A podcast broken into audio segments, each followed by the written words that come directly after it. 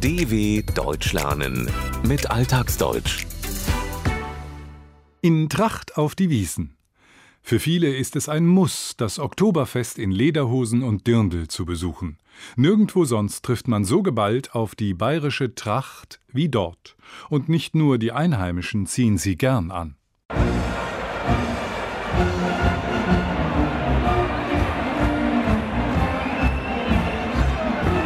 Alljährlich im Oktober zieht das Münchner Oktoberfest Millionen von Menschen aus aller Herren Länder an. Außer es wird wie 2020 wegen einer Pandemie abgesagt. Und wie kein anderes Event steht das weltbekannte Volksfest für bayerische Tradition. Fragt man rund um den Globus nach, was die Menschen für typisch deutsch halten, lautet die Antwort oft Bier, Lederhosen und Dirndl. Und deswegen gehen nicht nur Einheimische, sondern auch viele Besucher in Tracht auf die Wiesen. Viele, aber eben nicht alle. Weil es einfach schön aussieht und es passt zu den Wiesen. Weil es Tradition ist und weil ich es schön finde. Ich trage das nicht. Das steht mir nicht so. Nein, ich trage keine Tracht. Ich bin Tourist und ich finde, das sollte man den Einheimischen überlassen, Trachten zu tragen. Ich habe noch nie eine gekauft und ich habe jetzt nicht so viel Gelegenheiten, sie anzuziehen. Und es ist ja doch eine Preisfrage, weil wenn man eine schöne Tracht will, die kostet ja auch Geld. Ne?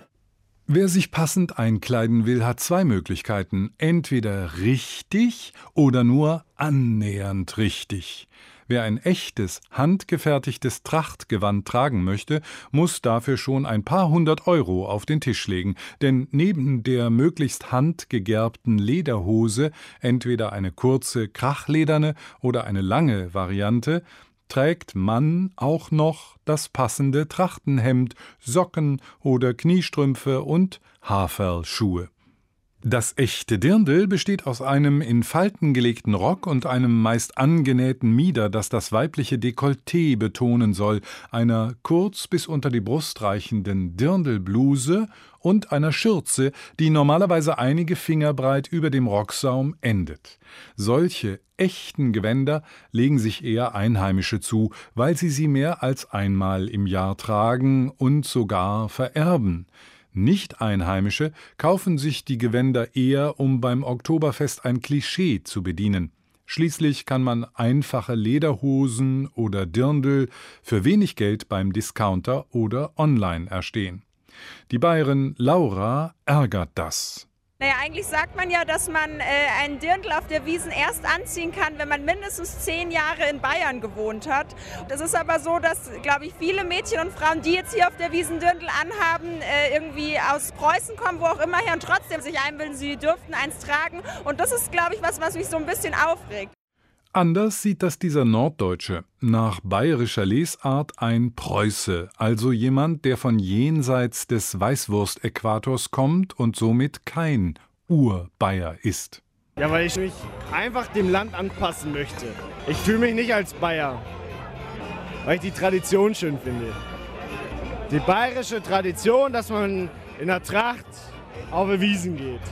Das ist okay.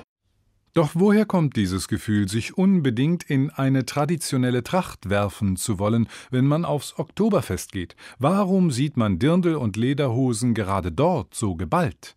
Die Kulturwissenschaftlerin Simone Egger hat sich eingehend mit dem Thema befasst und 2008 sogar ein Buch zum Phänomen Wiesentracht veröffentlicht. Sie meint, die Wiesen ist ja schon äh, relativ früh so zum bayerischen Nationalfest deklariert worden, schon von den Wittelsbachern im 19. Jahrhundert. Und offensichtlich ist dieses Moment, dass der Oktoberfestbesuch auch zur Identitätsfindung beiträgt, nach wie vor äh, erhalten. Das erste Oktoberfest fand Mitte Oktober 1810 auf der heutigen Theresienwiese statt. Fünf Tage lang wurde die Hochzeit von Kronprinz Ludwig von Bayern mit Therese Charlotte Luise von Sachsen-Hildburghausen gefeiert. Zu diesem Zeitpunkt bestand das Königreich Bayern, das aus der Vereinigung mehrerer Regionen entstanden war, gerade mal vier Jahre. Das Fest kam so gut an, dass sich alle einig waren. Bitte mehr davon, auch ohne königliche Hochzeit. Fortan wurde alle Jahre wieder gefeiert. König Maximilian I. und später Maximilian II. vom Haus Wittelsbach, einem der ältesten deutschen Adelsgeschlechter, ordneten damals an, auf dem Oktoberfest sei Tracht zu tragen als Symbol einer unverwechselbaren bayerischen Identität. Man wollte allen klarmachen, so sehen wir in Bayern aus. Am Anfang war das Bild auf dem Platz allerdings noch bunt gemischt, berichtet Simone Egger. Die Tracht hatte insofern Platz, als dass natürlich auch Leute bei dem ersten, zweiten, beim zehnten Oktoberfest auf der Wiesen waren, die einfach so ihr gewohntes Gewand anhatten. Aber es waren auch Soldaten da oder Leute vom Militär, die ihre Uniform anhatten und die städtischen Damen waren nach der Mode gekleidet. Lederhosen und Dirndl gehörten also ursprünglich gar nicht zum Oktoberfest-Outfit. Die robusten Lederhosen trugen zunächst Bauern bei der Arbeit, dann Adelige bei der Jagd. Und das fesche Dirndl? Das Dirndl ist ein Kleid, das eigentlich schon für die Städterin in der Sommerfrische kreiert worden ist. Das heißt, es war nie ein Arbeitsgewand im ursprünglichen Sinne. Das Dirndl, wie man es heute kennt, erinnert laut Simone Egger nur sehr vage an das hochgeschlossene praktische Kleid, Gewand, das Dienstmägde bei der Arbeit trugen. Stattdessen soll es in den 1870er Jahren von einer findigen Schneiderin entwickelt, kreiert worden sein. Sie kam auf die Idee, aus dem Unterkleid der Dienstmägde eine Art luftiges, leichtes Sommerkleid für Städterinnen zu schneidern, die es während der Sommerfrische, einem Erholungsaufenthalt auf dem Land, tragen konnten. So richtig als Wiesenkleidungsstück setzte es sich erst spät durch, erzählt Egger. Das erste Werbeformat, das ich gefunden habe, war von Lodenfrei und das äh, ist eigentlich erst aus den 70er Jahren so. Also Anfang 70er, Ende 60er Jahre haben die zum ersten Mal ein eigenes Wiesendirndl. Der eigentliche Trachtenboom begann dann in den 2000er Jahren. Kniebundhosen im Army-Look mit Taschen an der Seite, handbestickte Dirndl mit asymmetrisch ausgefranstem Reifrock oder Dirndl im Petticoat-Stil mit Ballerinas. Nur einige Varianten, die angesagt waren.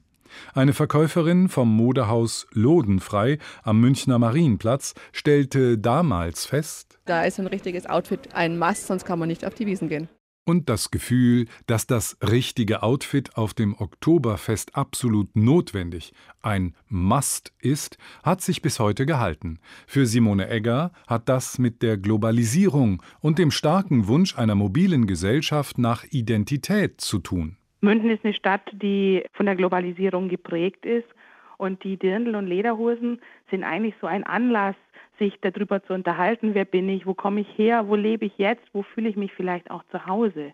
Und dieses neue Heimaten suchen, das hat auch viel damit zu tun, wer eigentlich Dirndl und Lederhosen trägt.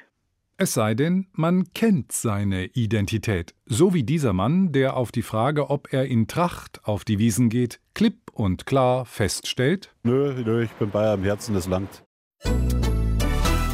dw.com/alltagsdeutsch